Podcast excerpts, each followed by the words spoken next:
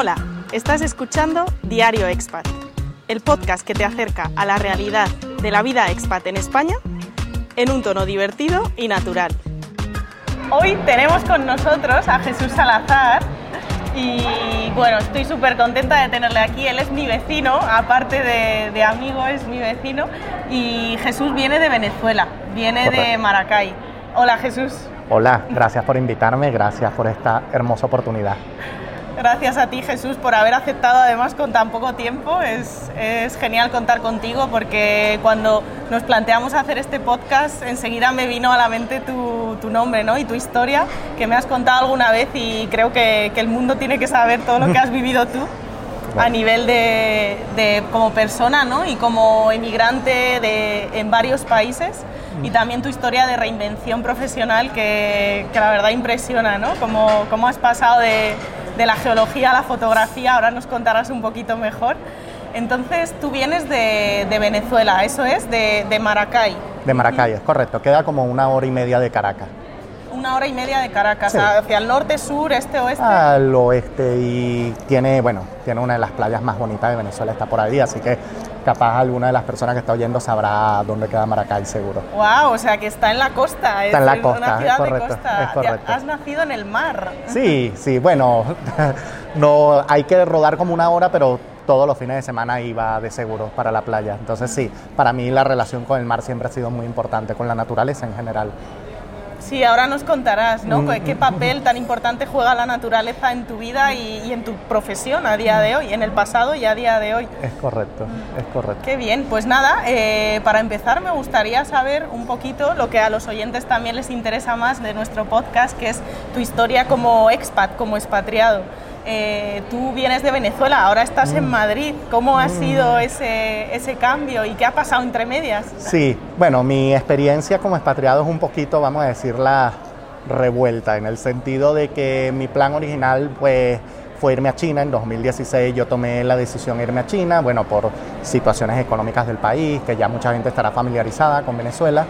Y claro, me voy a vivir a Shenzhen, que queda muy cerca de Hong Kong, al sur de China Ahí paso cuatro años, pues eh, como en Venezuela me dedicaba como ingeniero geólogo, pero ya en China, por más que todo por el tema del idioma, fue un poco difícil conseguir trabajo en esa área. Entonces, como siempre he estado con la parte de la educación, en, la, en Venezuela daba clase en la Universidad Central de Venezuela, como siempre he tenido esa componente educativa y como siempre he tenido la fotografía muy cerca de mi lado, pues en China decidí ahí como sacar mi propio currículum de fotografía ¿no? y empezar a ofrecer clases. Y bueno, fue una experiencia muy exitosa. Entonces, para no hacer el cuento muy largo, sino centrarnos en el tema de la migración, el año hace año y medio, pues yo vine a Madrid por un tema de un trabajo muy concreto para promocionar un libro que yo tengo aquí en Madrid. Y bueno, me quedé atrapado con la pandemia. Entonces, eso fue una pandemia, eso fue una migración ya no planificada, porque el tema de la pandemia, pues toda la situación hizo que necesariamente me quedara acá. Entonces, claro, estamos teniendo como dos casos, ¿no? Un caso que fue como planificado, independientemente que no fue quizás en las mejores condiciones, y otro que sí fue, vamos a llamarlo totalmente desastroso o inesperado, pero con el cual también me siento muy contento. Qué bien, o sea que realmente has tenido como dos experiencias mm. migratorias. Mm. Una de ellas dices que elegida mm. conscientemente, ¿no? Que además es una experiencia súper de un contraste enorme, ¿no? O sea, viviendo en Venezuela y de repente te trasladas a China, ¿no? Y luego hablas de otra que fue un poco más forzosa, ¿no? Como emigración forzosa, que te viste básicamente pues eh, encerrado en España, ¿no? O sea, no había opción de salir y ya decidiste eh, quedarte en Madrid y aprovechar lo mejor de la experiencia en Madrid. Es correcto, es correcto. Sí, bueno, al final es un tema de... Yo lo veo como parte de esas experiencias que te va dando la vida, ¿no? Hay algunas cosas como que tú decides, para mí en el caso de decidir por China era quizás como fotógrafo o como una persona que, disfruta mucho de, esa área, pues para mí era importante dentro de mi experiencia migratoria buscar algo que fuese diametralmente opuesto a lo que yo conocía.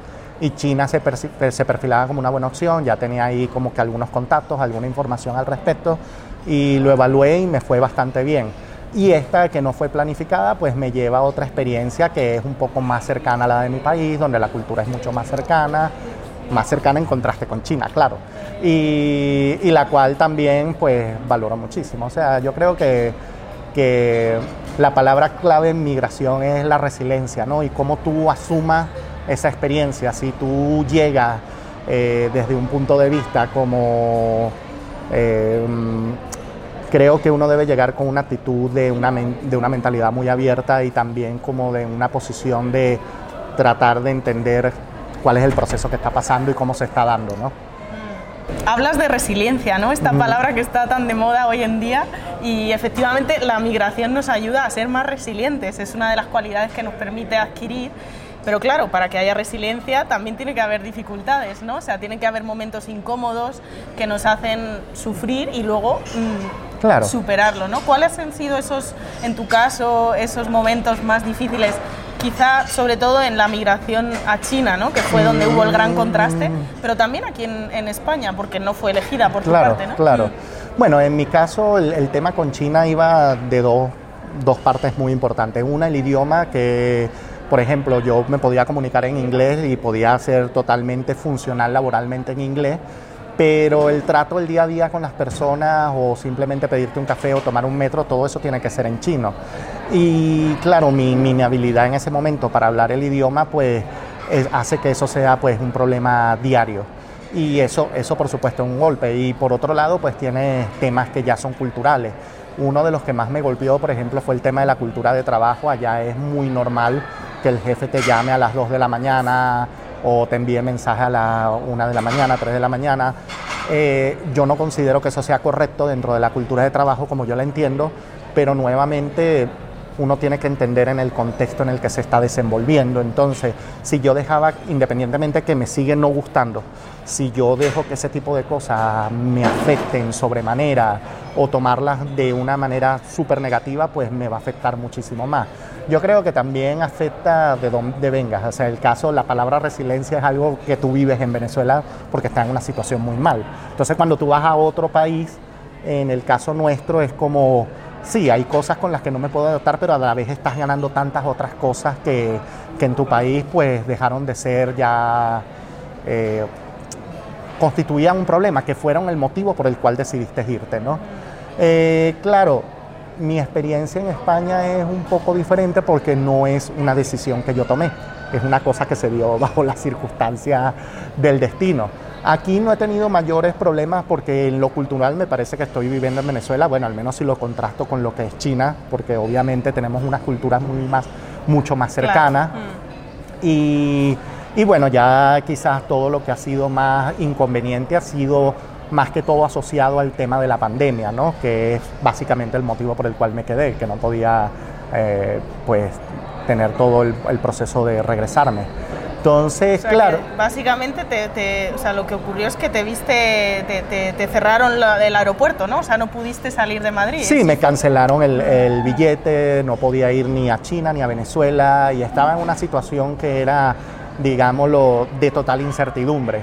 Entonces, nuevamente, para mí quizás uno de los mayores problemas en ese proceso migratorio era que para ese tiempo no lo sentía así porque no había tomado la decisión, es esa misma incertidumbre, no saber qué vas a hacer, porque cuando tú tomas una decisión para emigrar a otro país, tú considero que la mayoría de la gente tiene medianamente un plan, sea voy a trabajar en esto o lo así así tu plan sea voy a trabajar en lo que salga, pero tienes un plan.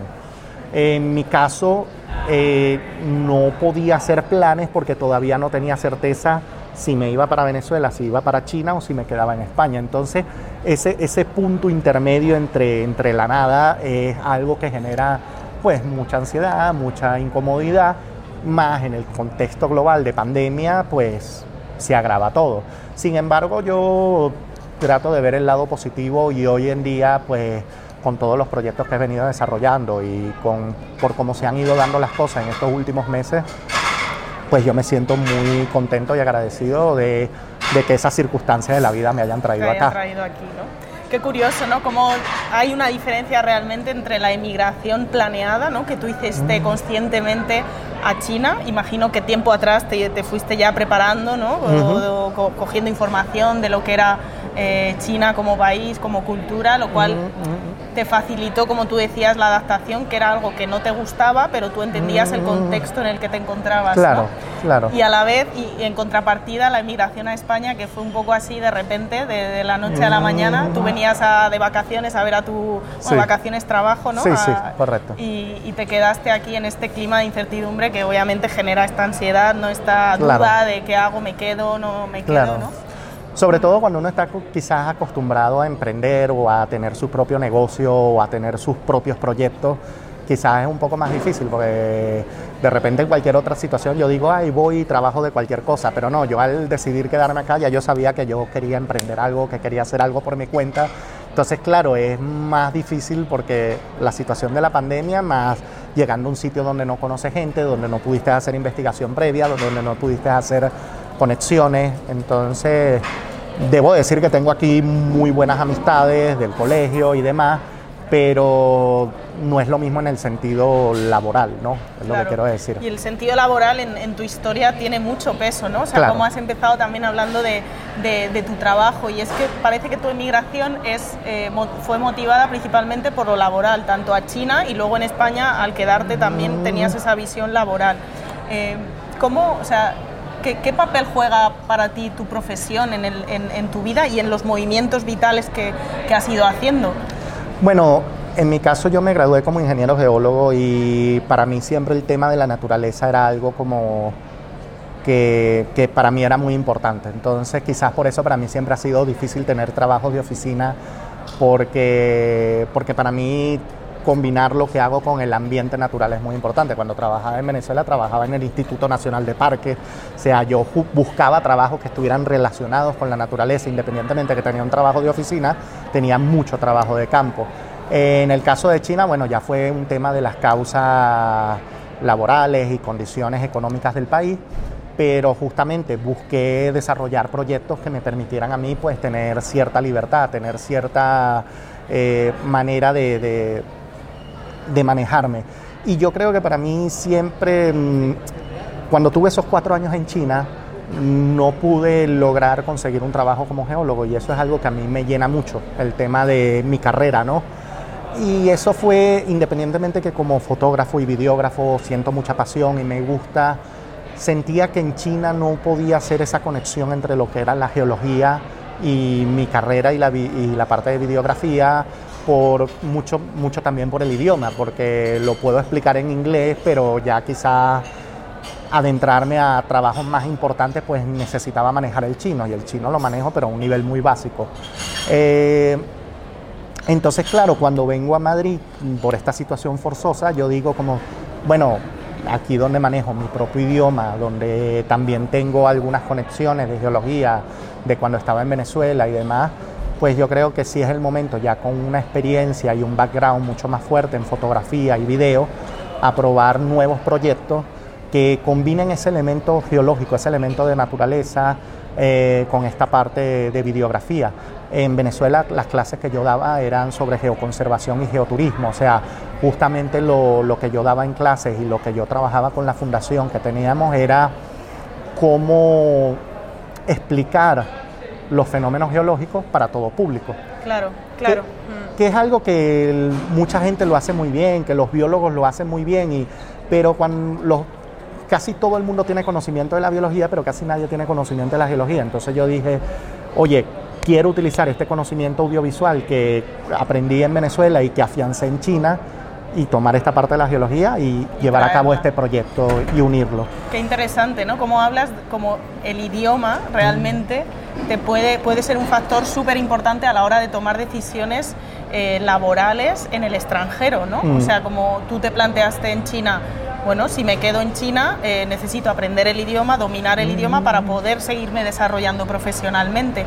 Y como eso parece que fue un punto de inflexión realmente, mm. cuando tú eh, bueno, volviste a España y ahí te diste cuenta que con el idioma iba a ser más sencillo eh, recorrer ese camino de emprendimiento. Claro. Mm. Sí, es que, bueno, también debemos tener en consideración que el, chino, el mandarín no es un idioma fácil de aprender. O sea, inglés lo aprendí yo por mi cuenta, portugués lo aprendí también. Eh, y me puedo defender bastante bien en esos idiomas. En español obviamente es el nativo, pero chino yo estuve estudiando seis meses y de verdad que mi avance era muy poco porque son idiomas tonales. Entonces sí, nuevamente coincido contigo. Para mí uno de los principales motivos por los cuales yo decido venir a eh, quedarme ya una vez estando acá es definitivamente el idioma, es una parte que es fundamental y yo creo que conozco muchos casos de expatriados en China que lograron aprender el idioma pero tenían que dedicar ocho años de su vida o cuatro o cinco años pero estudiando todos los días a toda hora. Entonces tampoco era una situación en la cual yo como trabajador y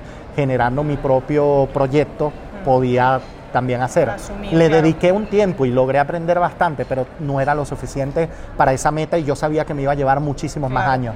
Y más para lo que dices, ¿no? Para el tema educativo, porque como, como mencionas, el, la educación tiene también un peso importante en tu carrera, cómo te gusta divulgar lo que aprendes, ¿no? Y decías que trabajabas allí en una escuela con niños, pero efectivamente para divulgar conocimiento eh, el idioma es importante, a menos que tengas la opción de hacerlo en inglés, que eso, bueno, eso te, facilita muchísimo, ¿no?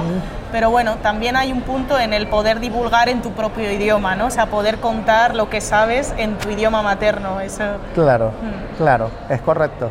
Y bueno, también en mi caso, que son lenguajes que son técnicos como el geológico, pues lo hace mucho más difícil. Uno puede aprender el idioma y tener unas habilidades comunicativas, pero quizás ya para un ambiente técnico o educativo el nivel del idioma que necesitas es mucho mayor. Entonces ya yo tenía claro que en China me estaba yendo muy bien, tenía todos los proyectos, es más, estaba justamente antes de quedarme aquí atrapado tenía un dinero ahorrado para abrir mi, propia empresa allá en China y todo, todo se iba dando muy bien, pero yo en el fondo sabía que más allá de unos 5 o 6 años más, yo en algún momento iba a tener que ir a otro sitio porque iba a tener un tope, un techo, como lo veía, probablemente no era así, pero era la impresión que me iba dando, ¿no?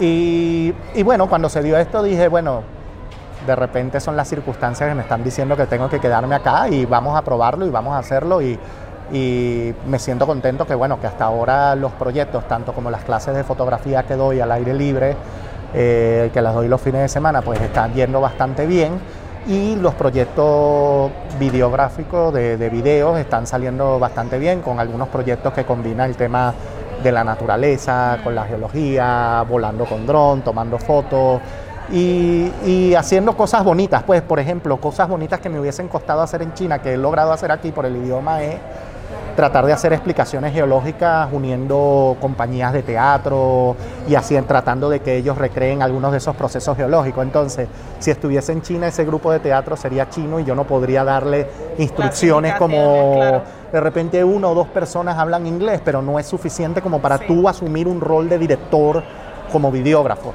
sino que simplemente hubiera tenido que ser el cámara. Entonces, esas son las cosas que aunque uno no lo sientan, te empiezan a limitar.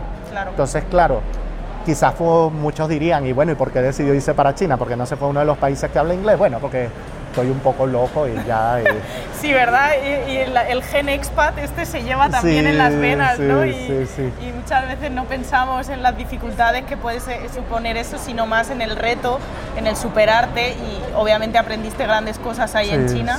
Pero bueno, también parece como que la vida, ¿no? Tú decías, la vida me ha traído aquí y a veces uno no tiene que hacer mucho, sino que la vida va llevándote de un sitio para otro y ahora tienes la oportunidad de expandirte, ¿no? Y expandirte quizá desde un lugar más cómodo a través del idioma que conoces aquí en España. Mm. Es correcto.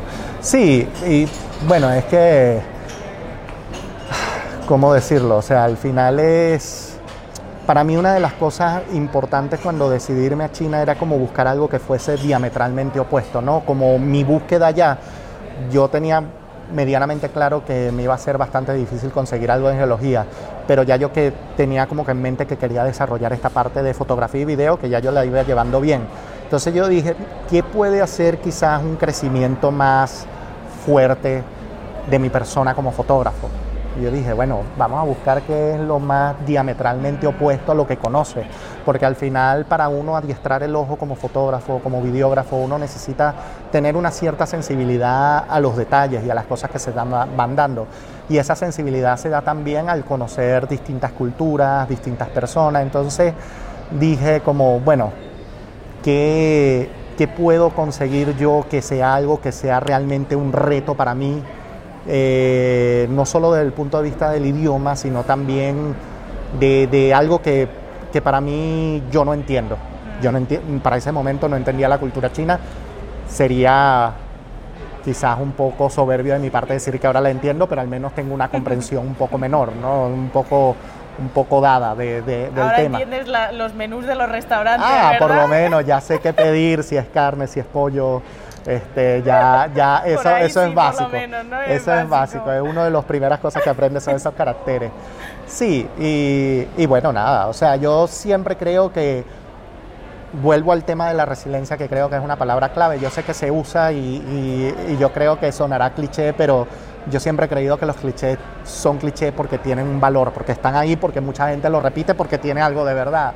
Y sí, creo que todo depende de cómo tú observes las dificultades. Si tú tienes, y ojo, y que uno asume como dificultad. En mi caso, pues yo me considero una persona privilegiada, pues con cierto grado de, de educación universitaria y demás y todas estas dificultades que se me fueron dando, algunas fueron difíciles, pero todas estaban dentro del, de lo manejable y que aunque emocionalmente en algunos casos puede ser muy difícil estar en una cultura diferente, eh, estar alejado de tu familia, tener todo este tipo de cosas, pues uno también tiene que ver, en mi caso, pues estoy en China, cuánta gente está en China y cuánta gente tiene una cámara en China y cuánta gente puede hacer y cuánta gente puede plantearse, o sea, siempre que empieces a poner como un poco en perspectiva las cosas, creo que ese tipo de cosas me ayudaban y me daban ánimo a seguir adelante. Igualmente estando en España, pues estoy en pandemia, estoy tal, bueno, pero tengo unos amigos que me ayudaron, que están acá, eh, me están conectando con una gente, estoy sacando mi proyecto Vino Gente, o sea, no, yo no quiero decir que todo es actitud, pero porque también hay condiciones materiales que son importantes y que hay que entenderlas, pero si tienes esas todas condiciones materiales y no tienes la actitud correcta, pues se puede ir todo al demonio fácilmente. Mm. Qué bueno, la actitud, ¿no? Qué importante es a la hora de emigrar y a la hora también de reinventarse, en tu caso, ¿no? Como estás contando una historia de reinvención brutal, de cómo pasaste de ingeniero geólogo, que fue tu mm. carrera inicial, ¿no? Lo que mm. estudiaste allí en, en Venezuela, en Grecia se llama. en, la Universidad Central, de Central de Venezuela. Vale, decía como el tema licenciatura, no sé. Ingeniería. Ingeniería, vale. Correcto. Ingeniería, no, no sé si era egresía o algo así. O Ingeniero geólogo. No, es el título. Digo la palabra, no sé, bueno. Eh, egresado. egresado. egresado. Que he conocido muchos venezolanos últimamente y decís mucho la palabra egresado. Sí, sí, sí. Eh, entonces, como ingeniero geólogo inicialmente y después eh, te has ido trasladando, te has ido reinventando y transformando en en, fotógrafo. Mm. Y, cómo, cómo, ahora nos cuentas tu proyecto en concreto, que suena súper interesante el tema educativo, además de clases, y, pero ¿cómo fue ese cambio de la geología al, al vídeo, a lo audiovisual, al vídeo y la fotografía? Yo creo que nuevamente no hay nada que sea casualidad en el sentido de, de yo decidí tener una carrera linkeada con la naturaleza, unida a la naturaleza, porque mi padre siempre nos tuvo, nos enseñó ese amor a la naturaleza, ¿no? Entonces para mí estudiar geología me parecía lo más natural. Y claro, cuando tú estudias geología, tú vas mucho de campo. Y claro, yo estaba tomando fotos y cada vez que iba de campo tomaba fotos. Los paisajes en Venezuela son muy lindos, las fotos iban saliendo mejor y yo dije, oye, me gusta esta, esta parte. Además empecé a darme cuenta, como científico, si quiero explicar mi ciencia a otra persona, pues la componente audiovisual es mucho más fácil que simplemente hablar. Y entonces cuando llego a China, como ya yo daba clases en la central como profesor, yo dije, claro, ya yo tengo esta habilidad que es la educación, que a mí me gusta mucho y me apasiona, y ya tengo 15 años de experiencia como fotógrafo. No lo había desarrollado laboralmente, pero ya tenía exposiciones, ya había ganado un premio en Venezuela, ya tenía ciertas cosas que, que que no estaba empezando. Y dije, bueno, voy a tomar toda esa experiencia y voy a convertirla en un currículum para dar clases al aire libre y también en salones, todo un currículum de, fotografía. Y bueno, y fue un éxito bastante grande, tuve proyectos ahí, eh, gané un par de premios de fotografías en China, eh, todo ese tipo. Ah, eh, durante esos años en China saqué mi libro, que es el libro que se está vendiendo aquí en Madrid, y claro, logré como tener esa, confianza en, mis habilidades como videógrafo, o sea, trasladar eso que era antes como una cosa que hacía por pasión, trasladarlo al ámbito monetario, o sea, como, como proyecto es viable. Y lo pude, y lo logré y lo concreté en ese contexto.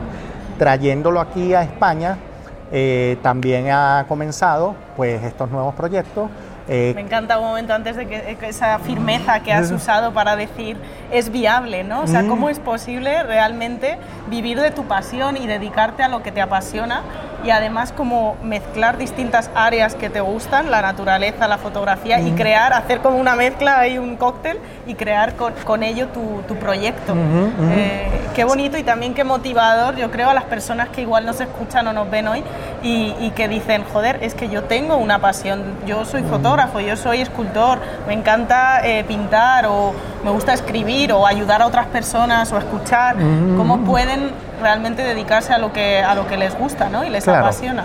Sí, yo Con la libertad de la que hablabas. Yo creo que es importante tener eh, como esa, esa visión de, de pensarlo bien. O sea, ninguno de estos caminos son fáciles, ¿no? Cuando lo digo suena fácil, pero son años de trabajo, son muchas frustraciones que llevé de por medio, eh, son cosas donde tú a veces ves a otro y dices, pero él le va bien y no a mí, y eso es de las cosas más tontas que puedes hacer en la vida. Y, y, todo eso es como una parte de un aprendizaje y una experiencia. Pero nuevamente, o sea, si realmente tienes una habilidad que has venido trabajando ciertos años y lo logras combinar con otras cosas que tú sabes y con las, con las cuales te sientes cómodo, pues nuevamente en esa combinación entre tu motivación, y algunos elementos materiales que tienen que ser concretos para tú llevar, tú debes mezclar esas dos y, y, ver si realmente es viable un proyecto, ¿no? Y sabiendo que la viabilidad de ese proyecto no necesariamente eh, va a ser al corto plazo.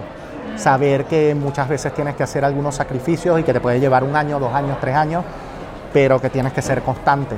Y cuando uno internaliza y asume esas cosas, porque podría yo aquí llegar y decir, sí, dedícate a tu sueño, pero es fuerte, es fuerte y es algo que todos debemos interiorizar y que lleva mucha de esa resiliencia emocional. Por eso hago tanto énfasis en la palabra resiliencia, porque mm, van a haber momentos que son muy motivantes y van a haber momentos que son eh, fuertes, pero nuevamente la viabilidad no pasa simplemente por el tema económico, sino también por tus habilidades, y por esa, por esa capacidad, por esa actitud que tú tengas a cómo vas a asumir tú esas, esos momentos que son no tan buenos mm. y cómo tú asumes esas ganancias.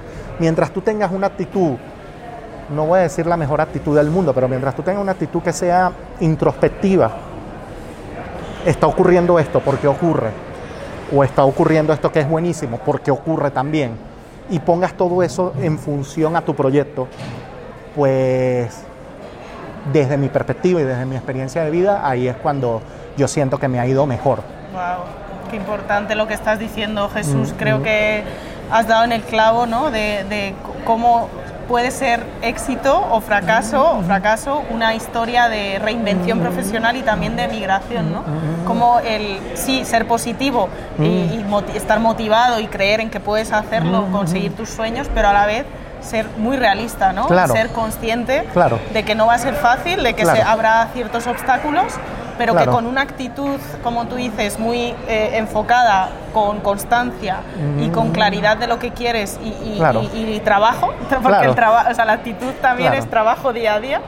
Eh, se puede. Y, es importante no transmitir ese mensaje de claro que se puede claro. Y a la vez hay, te pongo un ejemplo por ser un poco hmm. tonto. O sea yo puedo decir ah, quiero ser piloto de aviones mi visión no da para ser piloto de aviones, ya tengo cierta edad, no puedo reinvertirme hoy como un piloto de avión, ¿entiendes? O sea, puedo ahora, ¿qué sí puedo hacer? Puedo empezar a buscar qué cosas he hecho en el pasado que, en lo cual yo sé que soy bueno.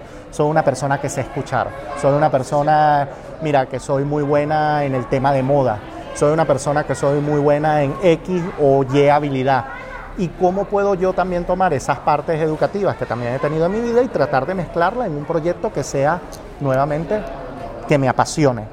Si te apasiona, va a ser mucho más fácil que sea viable. Claro hablas también de la viabilidad, eso da para otro episodio, ¿Cómo, cómo, saber si tu proyecto es viable, ¿no? pero eso es muy importante como mensaje también, ¿no? El probar tu, tu, proyecto previamente, ¿no? El hacer pruebas, el hacer test, el, comprobar si el público realmente quiere lo que tú vendes, ¿no? Y si no es solo una ensoñación, una ilusión tuya, sino que además hay una necesidad y parece que tú eso sí que lo has hecho también, ¿no? En, tu proceso De, emprendimiento. Varias veces. Varias veces, ¿no?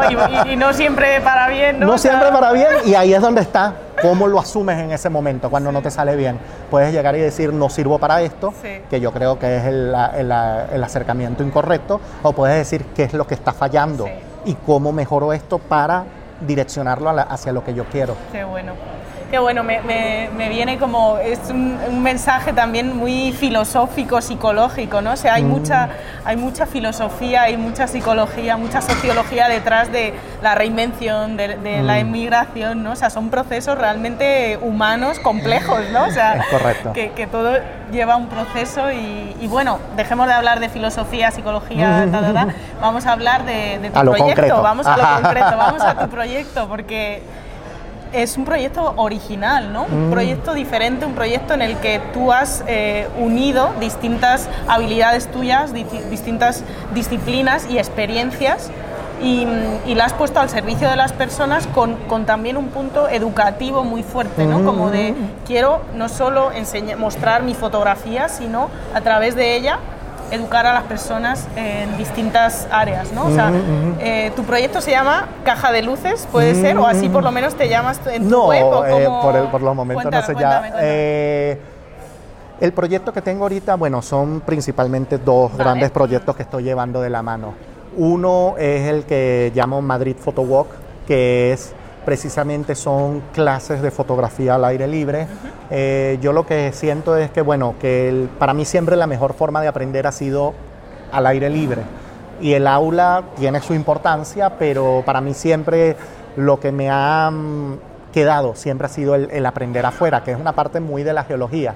Entonces, ¿qué es lo que he hecho yo? Buscar ciertos lugares de la ciudad donde yo sé que puedo explicar algunos temas de fotografía, como decir, eh, bueno, la regla de los tercios, por decir algo, patrones, repetición, eh, distintos elementos. Entonces ya yo conozco cuál es sitio de la ciudad te voy a llevar, te dejo algunos algún momento para que hagas la foto y yo estoy, em, vamos a decir, acompañando el proceso de aprendizaje que tú vas llevando.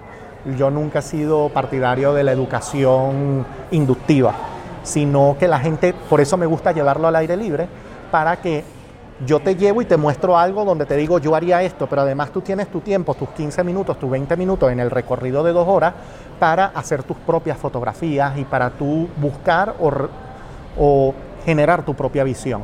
Y por supuesto, la gente contrata porque también quiere que yo les dé mi opinión. Entonces yo voy y digo, mira, quizás yo haría esto de esta manera, de esta otra, pero al final como tú te sientas cómodo con tu foto. Sí, como una mezcla entre paseo educativo y a la vez clase concreta para que la gente aprenda, ¿no? Y a la vez libertad para que cada uno lo exprese a su manera. Es correcto. Yo, lo, yo lo que quiero es que también la gente... O sea, nosotros venimos de una pandemia y la pandemia como tal ha sido bastante... nos ha alejado de la ciudad. Entonces yo siento que este proyecto, más allá de... es una clase de fotografía, pero es también un recuentro a vamos a aprender a ver nuestro barrio, ¿no? Como nosotros tenemos nuestro, nuestro lugar y muchas veces no, para ser fotógrafo no necesitamos pasar días estudiando tal. Yo siento que muchas veces de, de, nuestra casa al metro, de nuestra casa al autobús, hay tantas situaciones fotográficas que se van dando. Es simplemente como un clic que uno tiene que hacer en la mirada, ¿no? Y en estos paseos yo lo que trato es ayudar a esa persona que desarrolle su propia visión, no la mía, su propia visión y acercarse al barrio, ¿no? Y, darle valor al espacio, que yo creo que es algo que durante la pandemia se ha perdido muchísimo, que es el tema de la recuperación de los espacios públicos. Qué bueno, qué bueno esto que comentas, ¿no? Como la pandemia nos ha forzado un poco, como nos hemos quedado en casa, no nos ha quedado otra que quedarnos en el barrio, que comprar en la tienda del barrio que acercarnos al vecino, ¿no? Y cómo, bueno, a través de proyectos como el tuyo podemos precisamente fomentar eso, ¿no? Que las personas, no hace falta que nos vayamos, que lejos, que también está bien ir a, ir a, ir a otro país y fotografiar otro país, ¿no? pero que en nuestro propio barrio podemos simplemente cambiando el chip, cambiando la mirada y siendo más conscientes, valorar lo que tenemos. Claro, claro y, lograr fotos maravillosas, estoy seguro. Mm. El otro proyecto que llevo por el otro lado es, y esto es otra, otra recomendación que le doy a las personas que, que están en el área de video, de fotografía y los freelancers, eh, saber conseguir su nicho, que quizás fue una lección que a mí me costó mucho aprender. Durante eh, mucho tiempo yo estuve preocupado, sobre todo en China, a pesar de que tenía mi proyecto educativo, que yo sabía que en la educación yo iba bastante bien y me estaba yendo bastante bien en ese proyecto, pues yo siempre estaba con esas cosas como, ¿cómo puedo hacerme? Porque claro, mis dos principales áreas de la fotografía son paisaje y calle que son muy bonitas, pero que comercialmente tienen poca salida, poca gente dispuesta a pagar por eso. Entonces yo decía, entonces claro, ahí me aventuré un poco a la fotografía de moda, me aventuré a otras cosas y después me di cuenta como que tenía un gran abanico de cosas que sabía, pero que no estaba, o sea, estaba especializado en paisajes y en calle todavía, pero que no lo había, no había comercializado como eso, sino que me estaba comercializando como que cualquier cosa la podía hacer y yo creo que realmente nadie puede hacer todo muy bien. O sea, uno tiene como que saber delimitarse. Entonces, claro, cuando estoy aquí, después del, trabajo que hice con el libro de fotografía, que es un libro de fotografía en un ambiente de, geología, ahí fue donde yo decidí, mira, mi nicho es, yo soy un fotógrafo, pero a la vez soy geólogo. Entonces yo tengo que saber combinar esas dos cosas y eso es lo que voy a ofrecer. Entonces, en el área de video, lo que ofrezco son estos videos. Eh, a alcaldías y a, distintas, y a distintos lugares donde, donde se pueden hacer explicaciones geológicas, donde se pueden hacer explicaciones del paisaje a través de video y donde no se tiene que entender eso como de solo desde el punto de vista científico, sino también cómo la cultura, cómo el humano conecta con la cultura. Entonces puede ser una entrevista a una persona que te explique cómo ellos interpretan el paisaje, ¿entiendes? Entonces se van uniendo todas esas cosas. Entonces yo creo que, que, que la lección es como saber qué potencialidades tiene uno mm.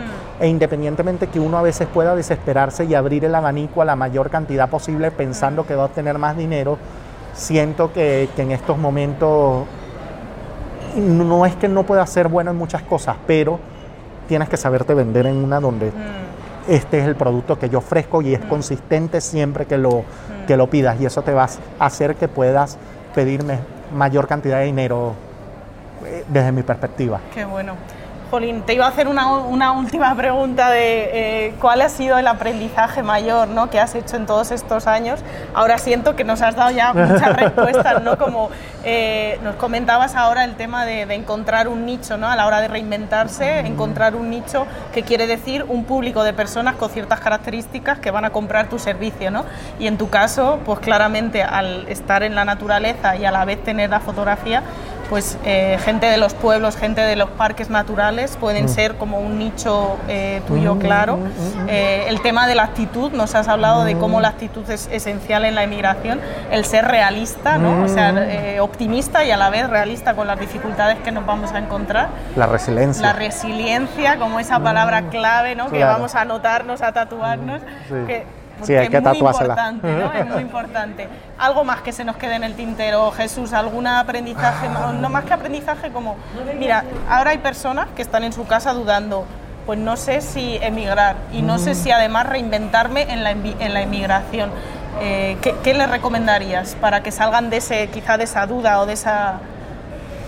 Bueno, yo creo que nuevamente lo llevo otra vez al tema del, del realismo, o sea, uno tiene que saber evaluar en qué momento se encuentra, eh, en qué momento se encuentra, cuál es tu disponibilidad de tiempo, cuánto dinero tienes ahorrado para saber cuánto tiempo puedes aguantar un proceso en el cual probablemente no tengas ganancias por un par de meses. Y nuevamente, quizás para cerrarlo de una manera más concreta, para mí es cuál es tu objetivo final. En mi caso, mira, una de las cosas más importantes para mí es mi familia. Entonces mi objetivo siempre era que todo lo que yo hacía era para mi familia, ¿entiendes? Entonces, para poder ayudarlos económicamente o para poder tener dinero para ir a Venezuela y visitarlo. O sea, y ese era para mí el motivante y el que me llevaba. Entonces, cada quien tiene su motivante, no tiene que ser el mío mismo. pero es un poco dentro de ese contexto de realidad cuánto lo quieres. Mm. Y dentro de esos objetivos finales que tú tienes, que es realmente lo mejor para ese objetivo. Y ahí lo Mm. Qué dejo. bueno. Pues esto va a dar food for thought, como dicen en inglés, va a dar mucho que pensar. Jesús, cuéntanos, ¿dónde podemos encontrarte? ¿En las redes, en la web? ¿Dónde, dónde podemos Sí, eh, bueno, buscar tu proyecto? a, a través de la página web que puede ser www.salazarjesus.com. Ah, vale, ok. Eh, ahí me pueden conseguir, ahí está mi contacto, mi número de teléfono, o por Instagram, que sería Geo de Geología, Foto de Fotografía y JS de Jesús Salazar. Entonces, Geo, Foto, JS. Vale, poco juntamos complicado, pero si lo ponen ahí- fotografía y Jesús Salazar, damos Eh, con ellos. JS. Ahí está, complicadito, pero por ahí me pueden Se conseguir da, y escribirme. No, si la gente se ha quedado con de dónde vienes, de geología, vas a fotografía y te llamas Jesús, seguro que Ahí está, está.